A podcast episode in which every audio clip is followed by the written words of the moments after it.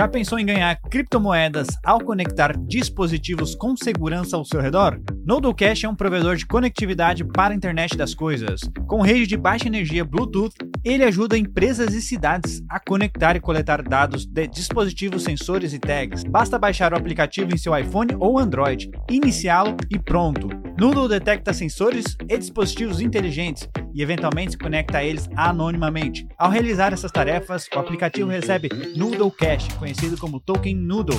Viu como é fácil?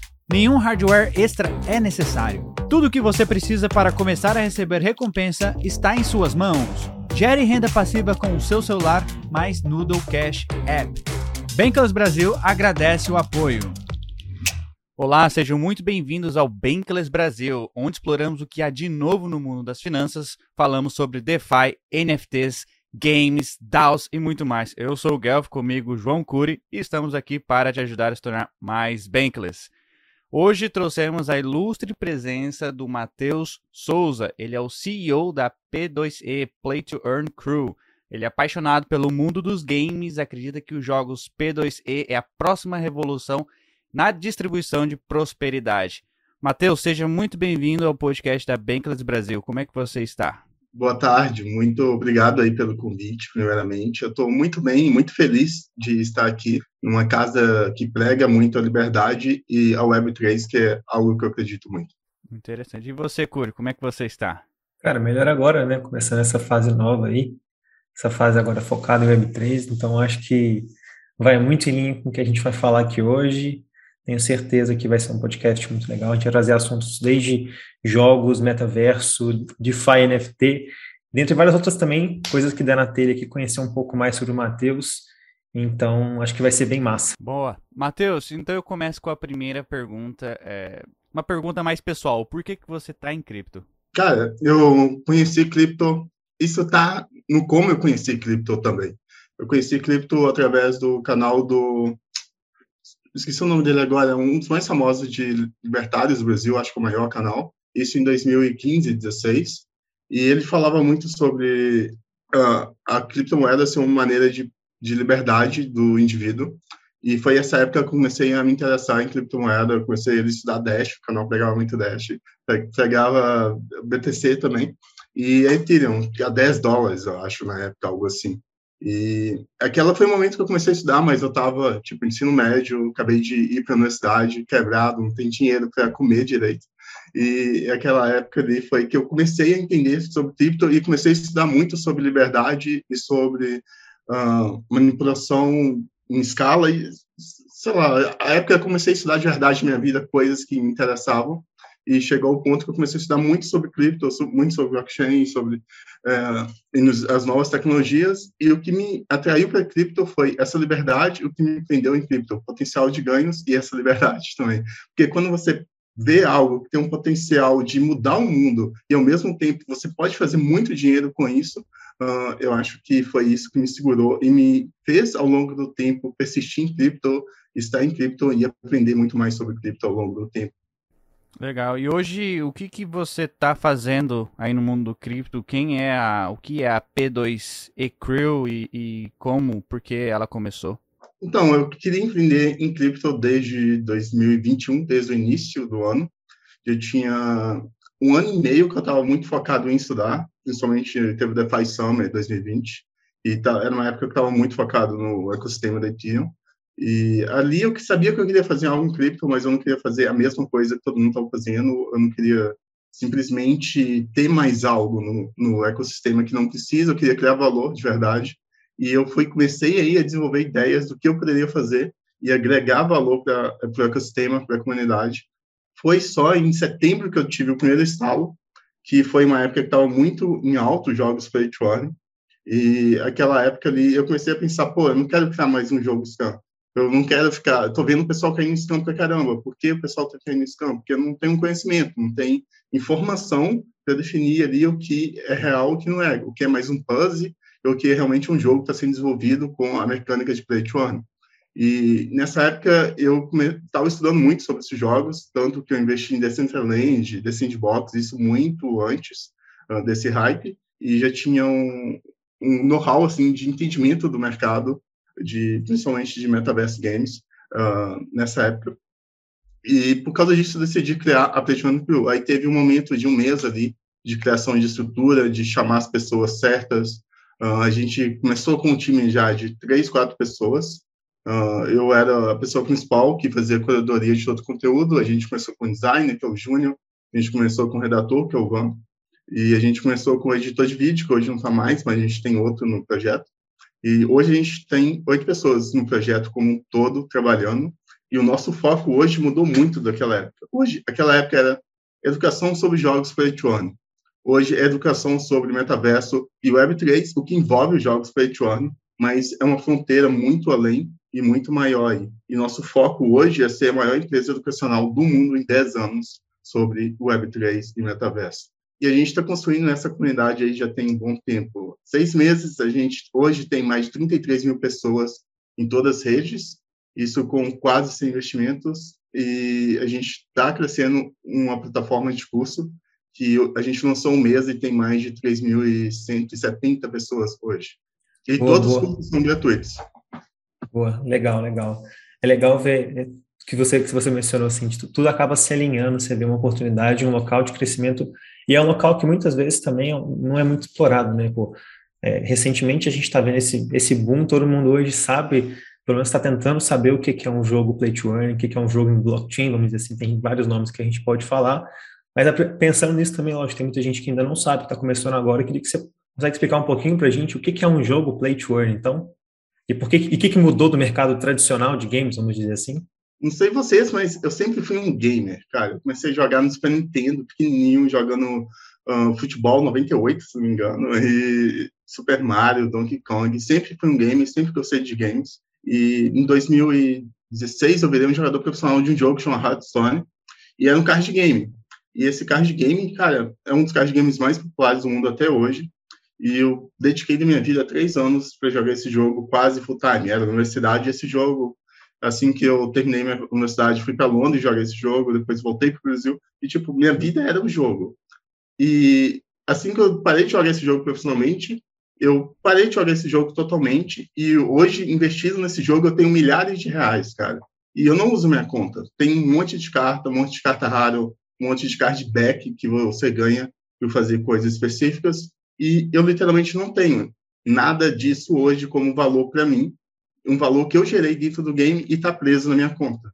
Agora, meca... esse é o jogo tradicional. Agora, quando você vem para essa mecânica de play to earn, principalmente com NFT, que é o principal ponto, na minha opinião, a gente vê uma mudança de paradigma muito grande, porque o valor que você gerou para você ali dentro do jogo é um valor que outra pessoa também poderia ter é, já no ponto que você deixou e poderia simplesmente comprar aquelas cartas que eu tenho, se eu tenho isso como NFT. E, também é, te dá o poder de ser dono dos seus itens, o poder de ser dono das suas cartas, dos seus personagens, o poder de ser um player ativo no jogo, no sentido que você está ali com a empresa é, sendo co-owner do jogo, porque você tem parte do jogo sendo personagens. Então, é uma mecânica totalmente diferente do modelo tradicional de game, onde que as empresas têm o jogo, têm os acessos, os assets, os, uh, os itens e tudo, é, é, dela.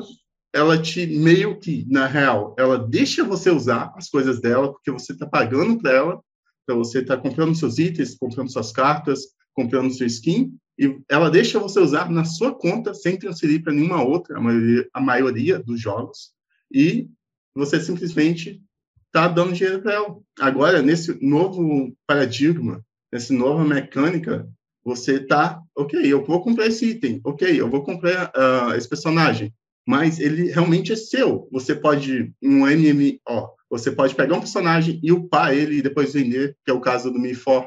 Muita gente, eu tenho um amigo que ganhou mais de 100 mil reais pegando o personagem no Mi4, ele investiu cerca de 5 mil dólares no personagem, e jogou durante alguns meses, mas vendeu por mais de 100 mil reais esse personagem no Mi4. Isso daí é algo que, se você pega o WoW, você gasta dinheiro pra caramba jogando WoW, e depois você para de jogar, você não pode vender sua conta porque é contra as regras da empresa. E você também não pode vender só um item.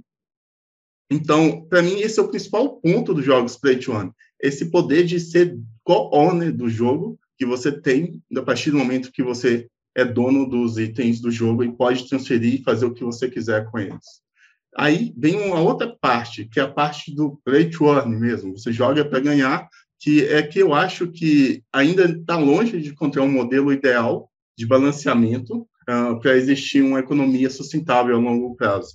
Por que eu digo isso? Porque eu comprei as cartas no jogo, para mim, porque era divertido o jogo e porque eu queria ser jogador profissional. Então, enquanto não tem um motivo diferente que eu vou ganhar dinheiro jogando esse jogo, por isso eu vou investir e comprar coisas, o modelo de ganhar tokens e de pegar os tokens simplesmente para venda no mercado, que a maioria das pessoas acontece, ou para upar o seu personagem simplesmente para ganhar um level maior para depois ganhar mais token ainda, que é o que acontece uh, hoje no mercado, eu não acredito ser sustentável. Porém, eu acredito que a partir do momento que a gente consiga criar realmente jogos incríveis, como já estão vindo, o Illuvion, por exemplo, o Ember Sword, outro jogo que eu também estou num bom hype, que consegue criar toda uma dinâmica em volta do jogo, onde que você vai comprar itens, vai comprar personagens, vai usar a moeda do jogo para uh, ah, outras coisas como status, diversão e encurtamento de tempo, até preia é, é, como um serviço, eu estava discutindo com um amigo meu que vai existir muito é, jogar um jogo como serviço para conseguir um item como NFT no futuro. Pô, se você não quer dedicar 10 horas de um jogo, você pode contratar alguém para jogar aquele jogo para você por 10 horas e conseguir aquele item que você tanto quer ou simplesmente comprar no mercado.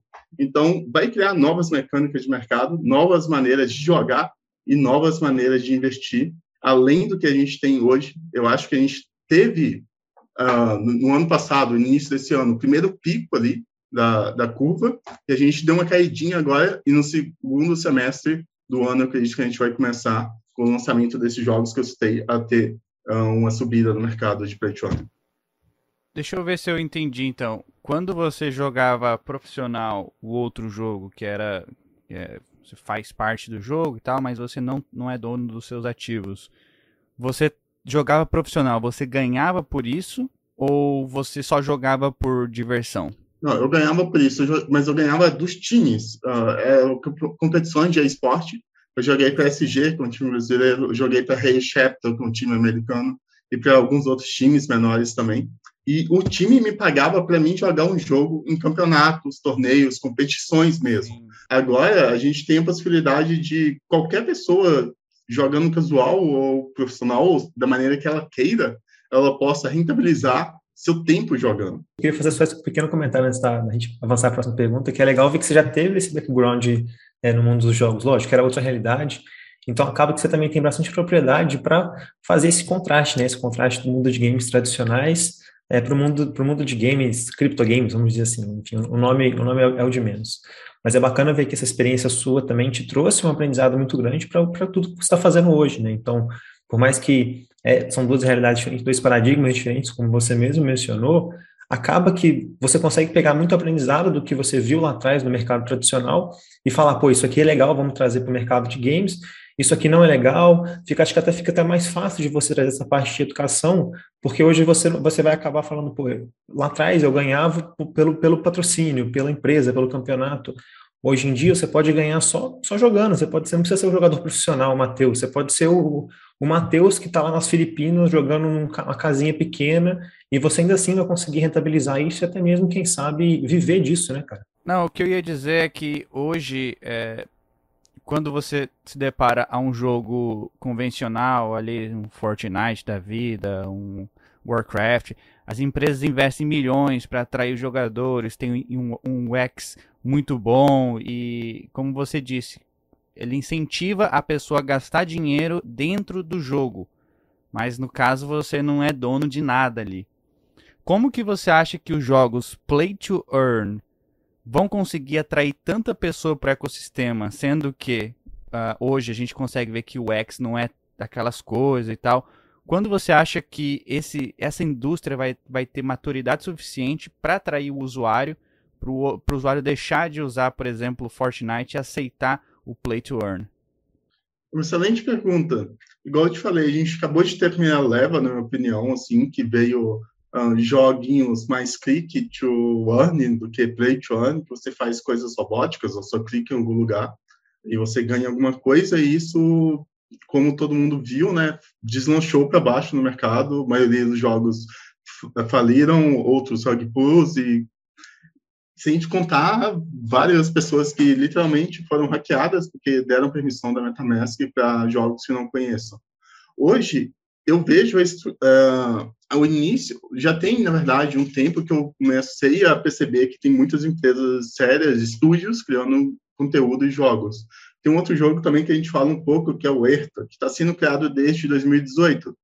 O que, que os caras fizeram? Eles basicamente estão plugando a blockchain no, e fazendo um jogo ser um jogo play to earn, que não foi inicialmente feito para isso, e eles estão transformando em um jogo play to earn. Eu acredito que esse é o caminho dos primeiros jogos que vão vir nessa segunda leva.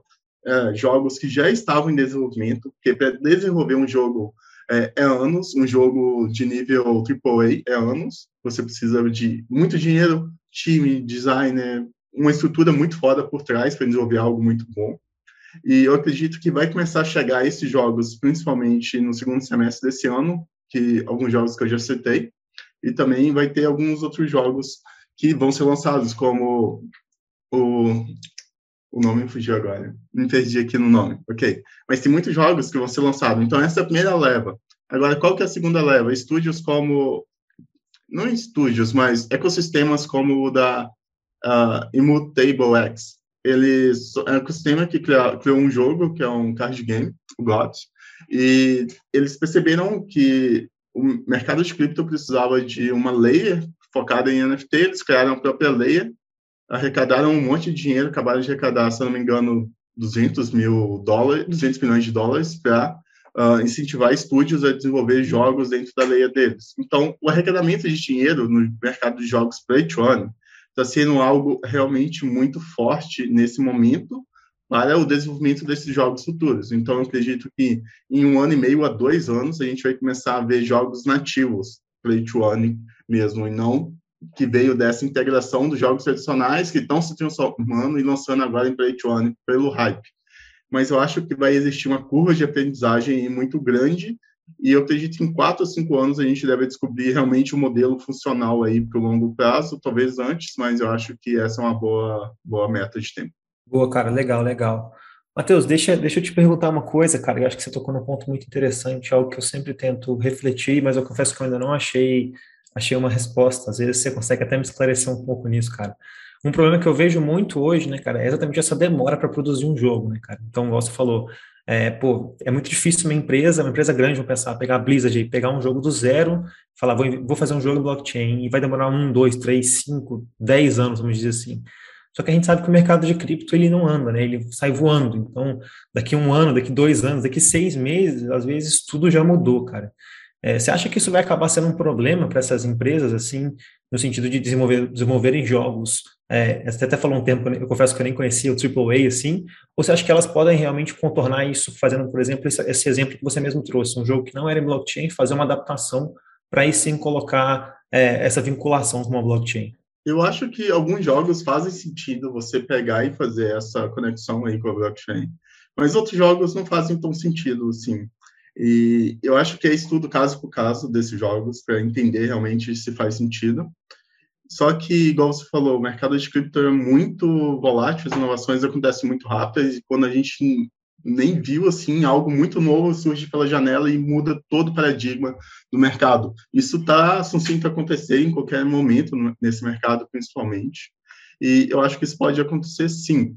Porém, igual eu te falei, esse primeiro momento eu acho que é mais leva, teste, as empresas estão começando a testar, observando o mercado, uh, lançando uh, ah, NFTs, tipo, bem simples, assim, no sentido que, se eu não me engano, o Destiny lançou um NFT para quem joga o jogo só para ter lá.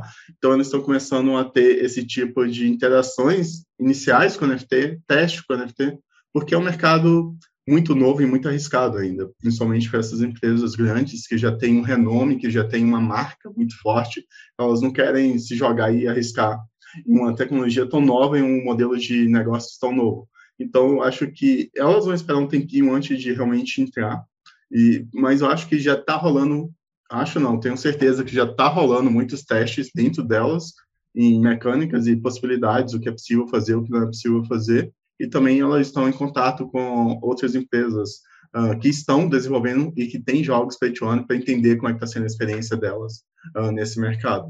Então, mas, por exemplo, os jogos como GTA V demorou 5 a 10 anos para ser feito completamente.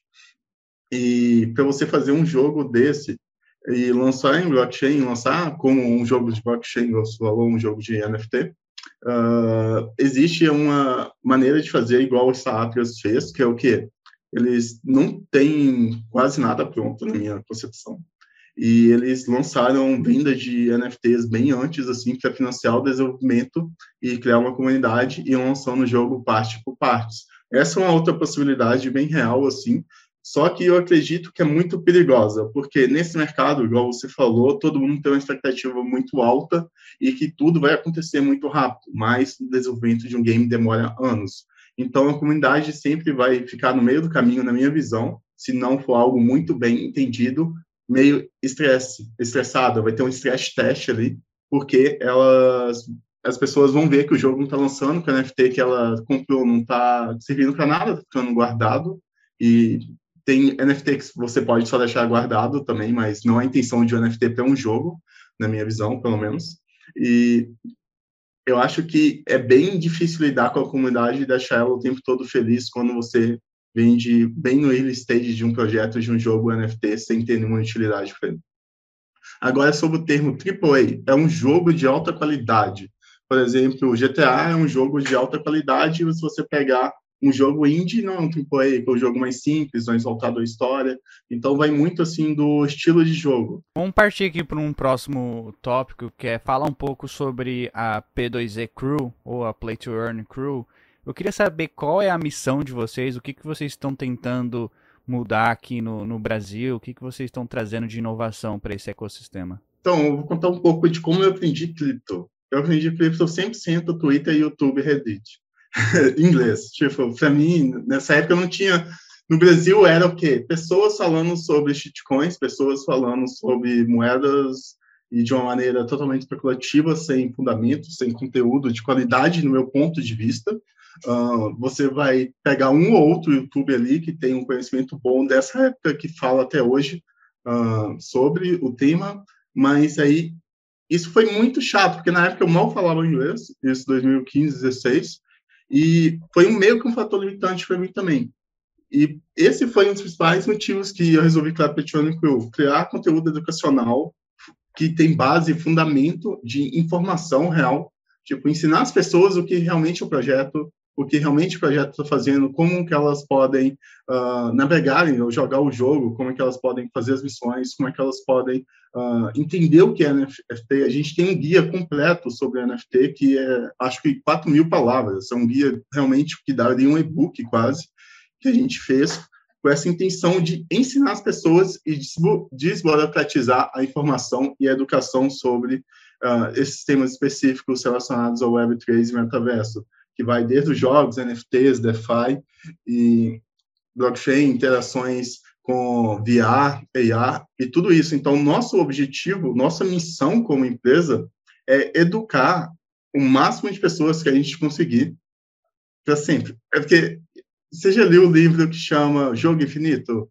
do Simon, do Simon alguma coisa, um, é do mesmo autor do Why é um livro muito bom que ele fala que você tem dois modelos de pensamento. O modelo de pensamento com a deadline e o modelo de pensamento infinito. E quando eu criei a Petione Blue, eu criei com esse mindset. Cara, a gente vai criar uma empresa infinita. A gente vai criar uma empresa que vai com a ideia de durar para sempre fazer as coisas sempre pensando no longo prazo.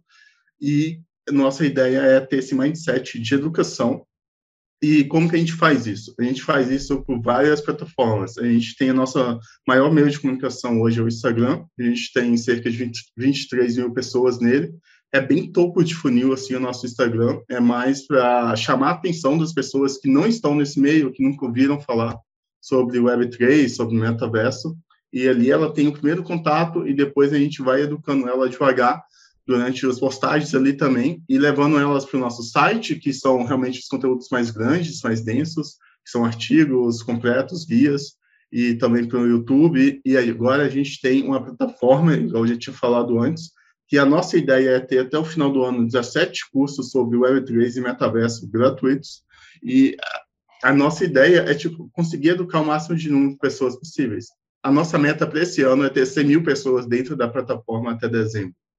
E a gente está crescendo de maneira bem rápida, cerca de 70 a 100 por dia, uh, nesse primeiro mês de teste, só que a gente vai lançar algumas campanhas bem grandes aí, com a intenção de levar para as massas a educação sobre esse novo paradigma, sobre essa nova possibilidade de enxergar a vida, de ter ownership, de também poder ter lucros e viver de uma forma completamente diferente.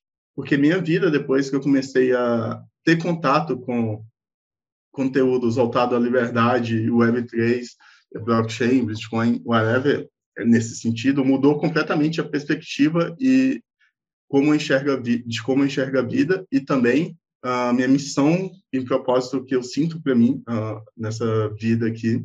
Então, a nossa ideia é conseguir passar esse tipo de conhecimento para pessoas normais, que vivem o dia a dia corrido, que vão, trabalham de sete da manhã às sete da noite, chegam em casa mortos, cansados. Então, a gente quer deixar bem claro e bem bem simples, nosso conteúdo simples e sucinto, para que ela possa aprender devagar, porque a gente tem aí uma curva de aprendizagem que se você chegar para uma pessoa que é totalmente iniciante em cripto e querer falar para ela, cara, isso daqui é Web3 e você tem que entrar nisso de qualquer jeito, isso vai mudar o mundo, a pessoa fica, não estou entendendo nada. Então, é, é, a ideia é a gente criou uma curva de aprendizagem onde que a gente vai levar as pessoas do ensinando coisas muito simples e coisas que ela já acredita ter valor nesse momento até ela ser um, conhecimento, um conhecedor, um usuário ativo de Web3. Isso vai demorar seis meses a um ano no mínimo.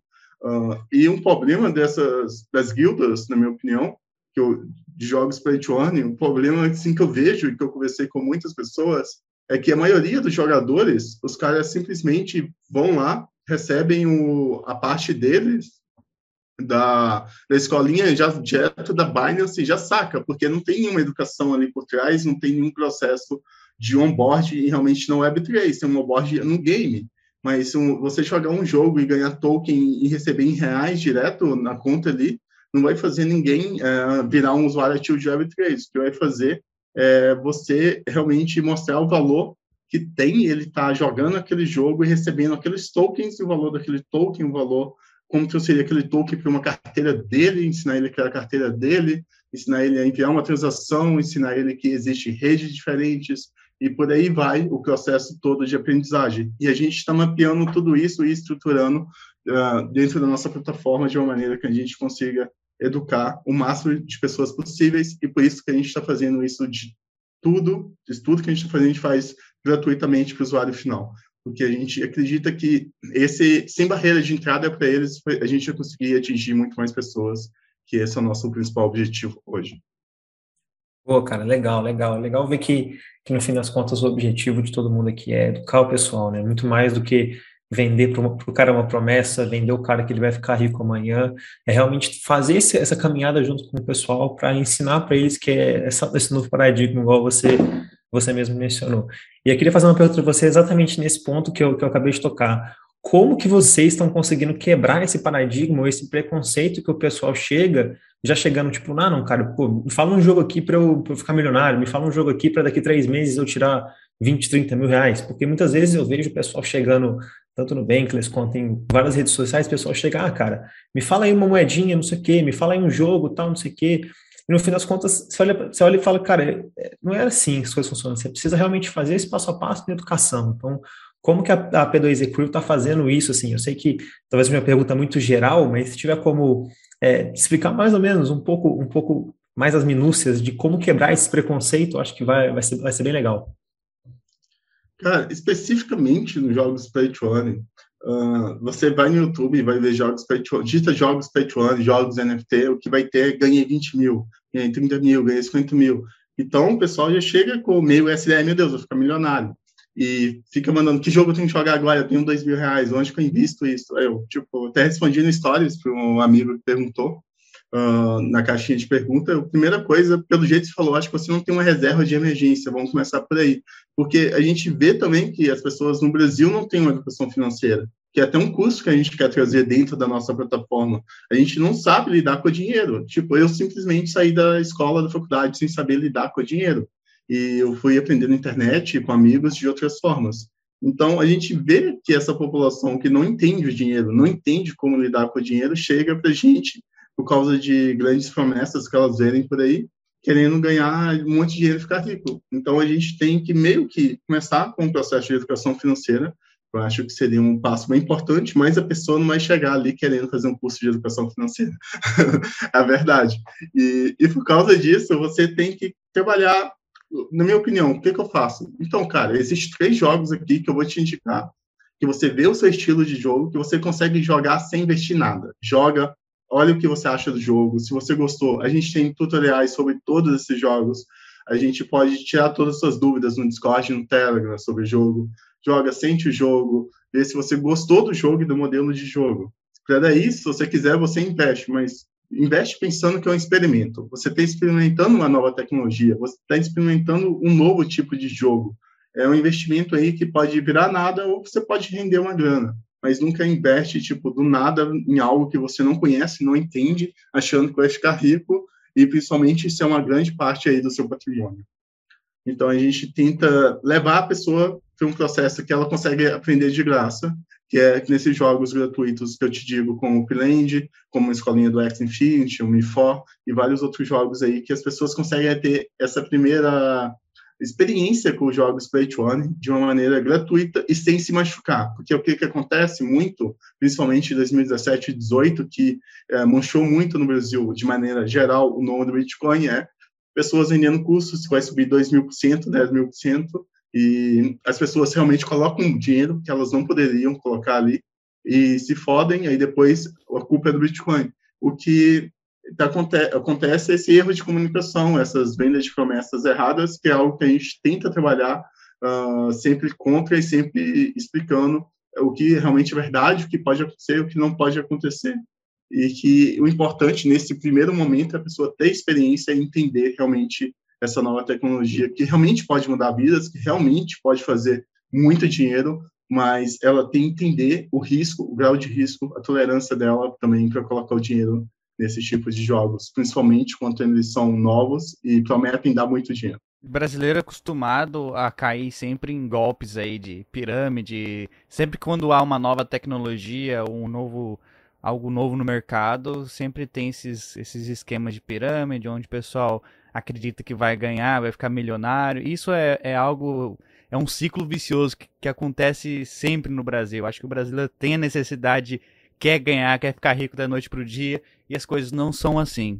O pessoal tem que realmente fazer as pesquisas, tem que saber o que está colocando, como você falou tem que ter uma base, uma educação financeira ali mínima para saber o que está fazendo, tem que ter uma reserva de emergência, enfim, é muito mais do que isso.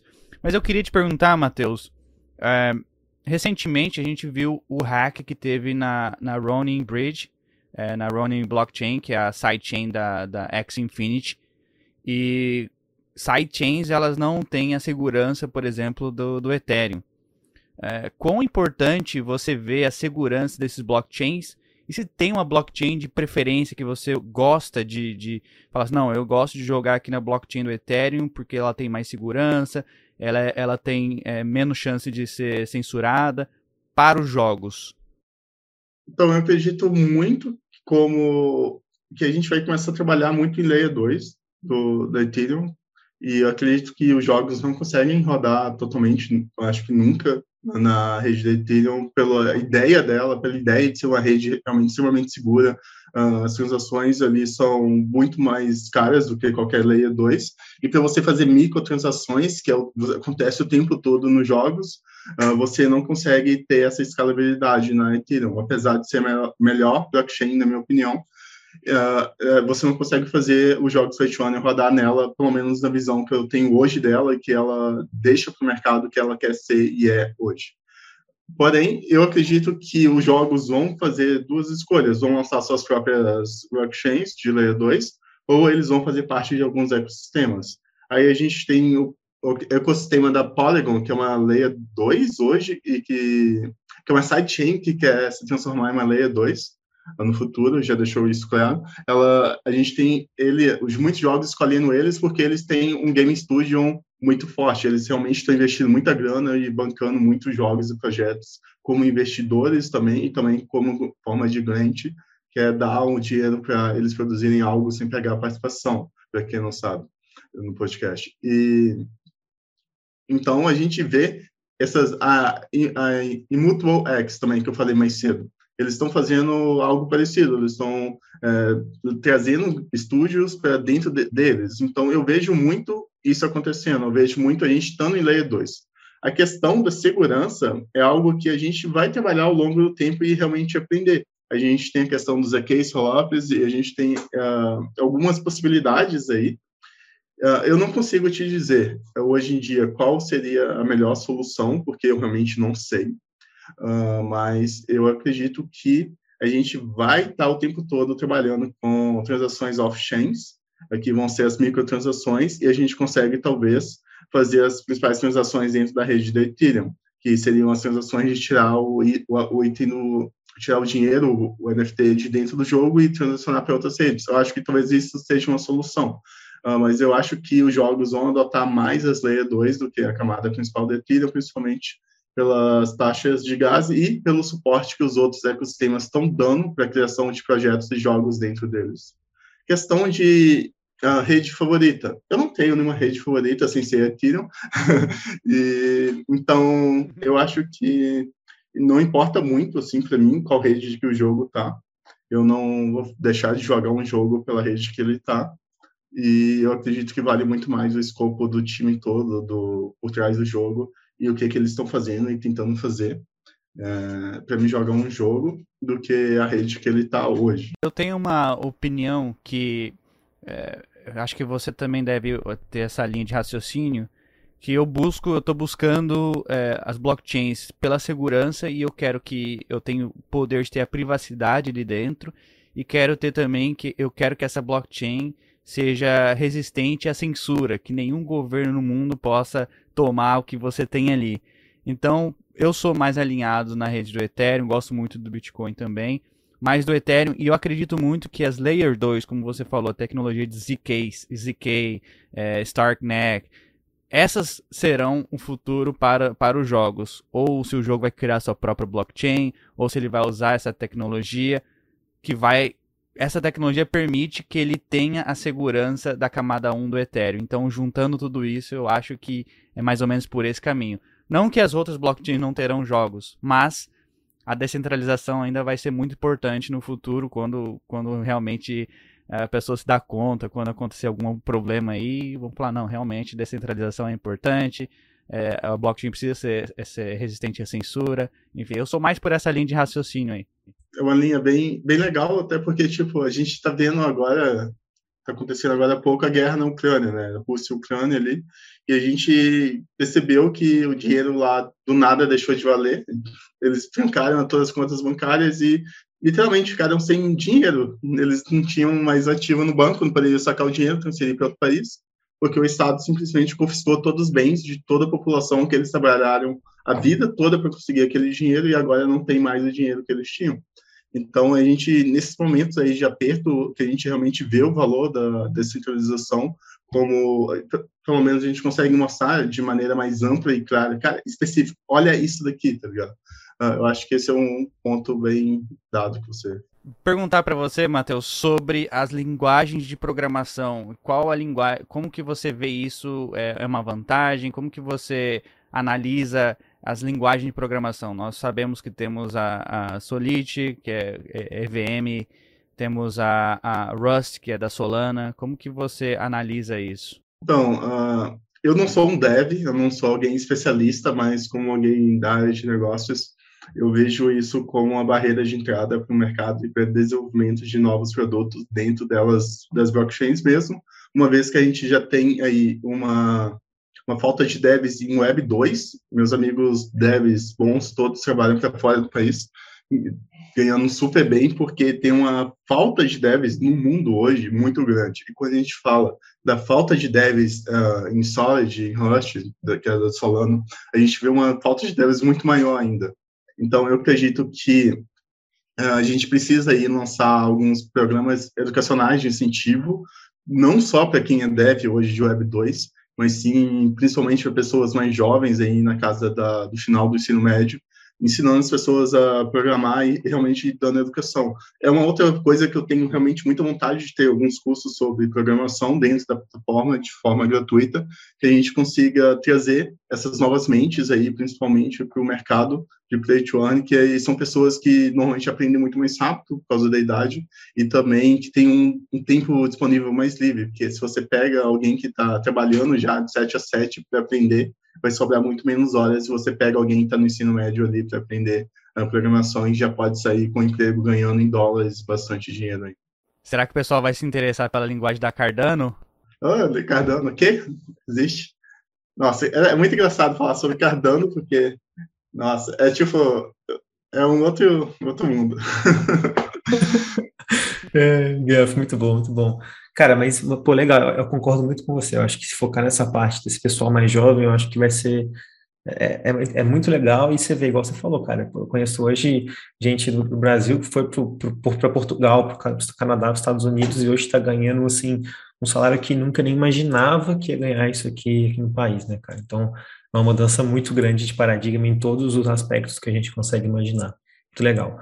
Mas conta pra gente, Matheus, como é que faz para fazer parte da, da, P2E Crew, como é que a gente te contata, como é que a gente entra em contato? Que, conta para a gente suas, suas redes, suas redes do projeto, conta um, um pouco mais aonde que a gente consegue conhecer mais sobre vocês. Então, a gente está atualizando a parte de quem somos do site, mas lá você consegue encontrar um e-mail. Se você acredita que pode ajudar a gente nesse propósito, manda um e-mail falando o que você pode fazer, quais são suas habilidades, que a gente vê aqui se dá para a gente fazer um match e fazer coisas juntos. A gente está super aberto aí para ouvir todo mundo, fazer parcerias uh, com outras pessoas que produzem conteúdo também. Que a nossa ideia, a gente acredita muito em comunidade, em fazer as coisas juntos. Que essa é, na minha opinião, uma das principais coisas de Web3, a gente ter essa possibilidade de construir Uh, junto com outras DAO, junto com outras empresas, junto com o mercado em si, todo junto, criando algo de valor. E a gente acredita muito nessa ideia então, qualquer pessoa, qualquer ideia que você tiver de parceria, manda para a gente que a gente vai analisar e entrar em contato com você. Também você pode me encontrar ali no Instagram, em Mateus Celtic, no LinkedIn, Mateus Celtic, no Twitter, no Twitter. No Twitter é Celtic Mateus. E, e nas redes sociais, P2E Crew. Você pode encontrar em todas as redes sociais aí, P2E Crew da empresa. E se você quiser se cadastrar na nossa plataforma, P2E Crew, academy. Matheus, eu queria agradecer muito a sua presença aqui no nosso podcast. É, né, agradecer também tudo que você tem feito, está fazendo aí pelo ecossistema, ensinando o pessoal, trazendo mais pessoas. É, isso aí é maravilhoso, vai ajudar muita gente. E pode contar com a Bankless Brasil nessa, nessa sua jornada aí da, da P2E Crew aí. Se precisar, nós estamos aqui. Bom, lembrando que DeFi Ethereum, Bitcoin, criptomoedas, jogos são considerados investimentos de riscos.